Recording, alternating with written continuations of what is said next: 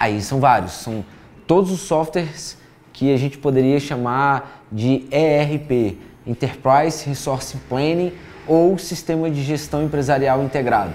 Então são plataformas ou sistemas que você pode adquirir, adquirir por módulos e aí você vai crescendo o software de acordo com o crescimento da sua empresa.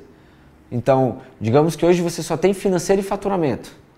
Então eu vou comprar um software só com dois módulos, financeiro e faturamento. Então, aí você poderia ter Sankhya, TOTUS, é, SAP, é, são fabricantes que você consegue comprar uma licença razoavelmente barata, já toda plataforma na nuvem, onde você não se preocupa com é, manutenção, não precisa de ter um técnico para fazer manutenção no teu data center, nos equipamentos, então foda-se.